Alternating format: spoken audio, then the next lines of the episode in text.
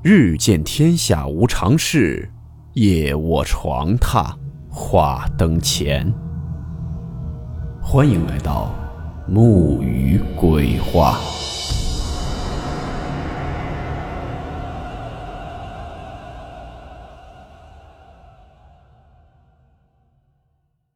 大家好，我是木鱼。今天的故事开始前呢，跟大家先聊几句。近期呢，有听友跟木鱼反馈啊，说怎么单条付费的故事出的比较频繁了。这里呢，跟大家解释一下：一是为了要让咱加入木鱼洗米团支持木鱼的听友们物有所值；第二呢，其实大家听到的免费故事仍然没有减少，啊，只是木鱼把更新的频率增加了，可以和之前对比，每个月大家能听到的免费故事的量还会比以前更多。近期呢，也是为了增加更新频率，找故事素材是天天挠头啊。总而言之呢，木雨不会让支持我的听友们失望的。无论您是否有付费，在木雨心里都是非常感谢大家的。好了，闲话少说。今天的故事呢，来自日本的一起都市传说。故事名称。楼上的孩子们。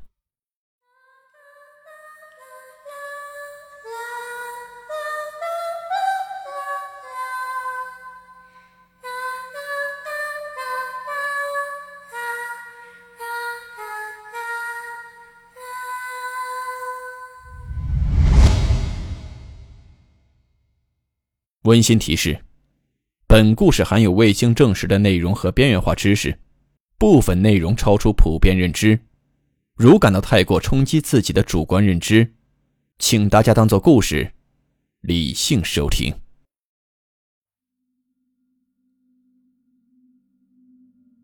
渡边是一名刚刚毕业开始工作的青年，最近呢新搬到了一所公寓，因为这所公寓周围比较偏僻，所以房租很便宜。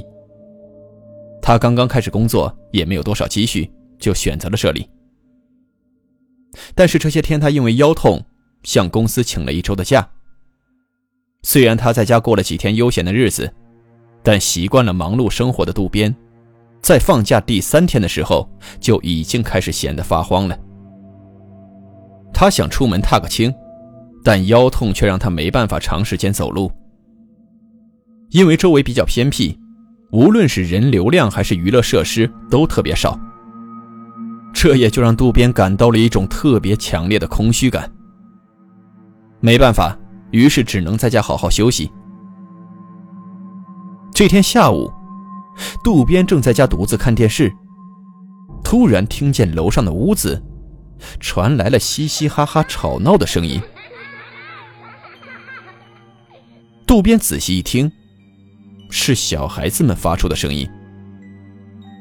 渡边听了一会儿。感觉似乎是有两个孩子，可能是刚刚放学吧。他微微笑了起来。小孩子嬉戏欢闹的声音让寂寞的渡边心情也好了一点，不至于家里安静的让人害怕。第二天差不多的时候，百无聊赖的渡边再次听见了楼上小孩们打闹的声音。平时十分安静的公寓里，有了孩子们的声音，也显得热闹了起来。第三天，懒得做午饭的渡边点了一份披萨外卖，但尺寸却不小心点了最大号的，一个人是根本吃不完的。这时，渡边突发奇想，要不就把这披萨分给楼上的孩子们吃吧？感觉如果能看见孩子们的笑脸，心情也会变好的。于是，渡边带着披萨坐电梯来到了楼上，按响了门铃。没有人回应。虽然没有人回应，但渡边总觉得这门里是有人的。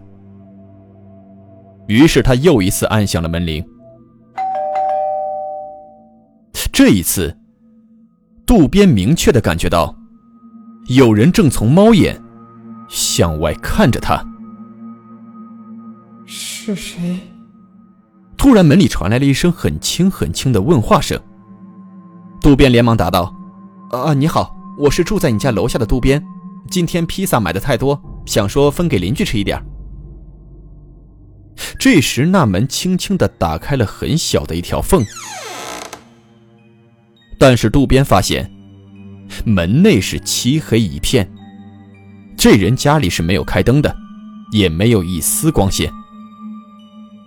接着，打开的门缝里。露出了一个女人的小半张脸。谢谢，我们不需要。女人说话的声音似乎非常疲惫，听着就好像非常费劲的才能说出一句话。过于昏暗的光线，还有狭小的门缝，让渡边看不清楚她的表情。这时，渡边连忙解释道：“哦哦，其实是因为总是听见你家孩子们在楼上玩的声音。”我一个人呢，在家的时候听到，感觉你们家挺和谐的，而且觉得非常温馨。我也特别喜欢小孩子，所以想要把披萨分给孩子们吃。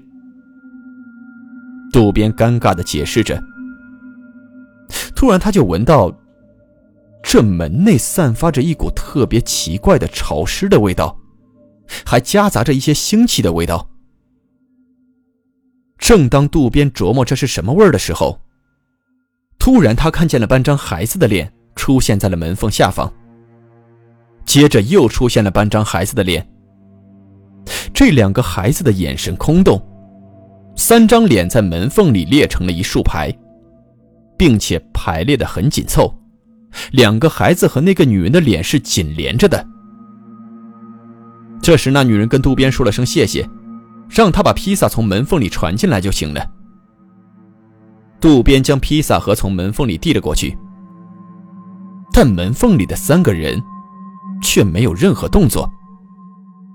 从门缝打开后，自始至终这三人的动作就没有变过。那三张脸探出来后，就好像定格在了那里。渡边尴尬的笑了笑，说了声再见，就匆忙的离开了。他的脑子有些懵。刚才的场景实在是太过诡异了，渡边不由得也加快了脚步，想赶紧回到家。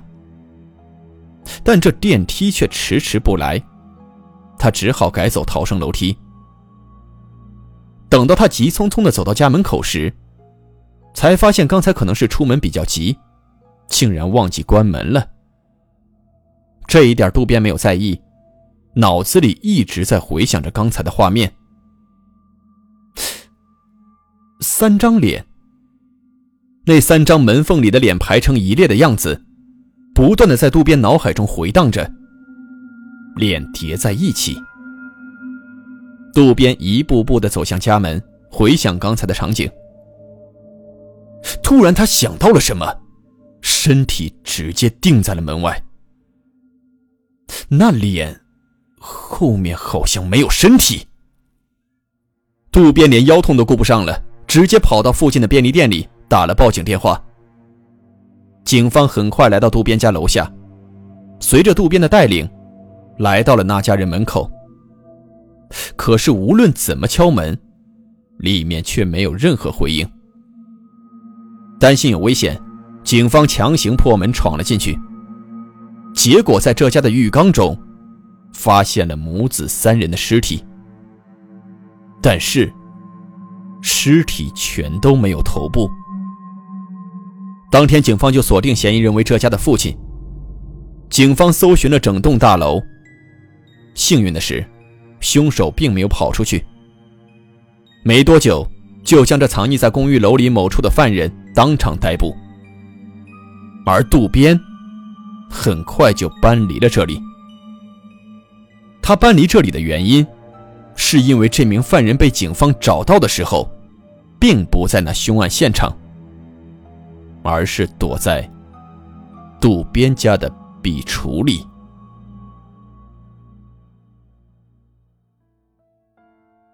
今天的故事到此结束，感谢您的收听，我们下期见。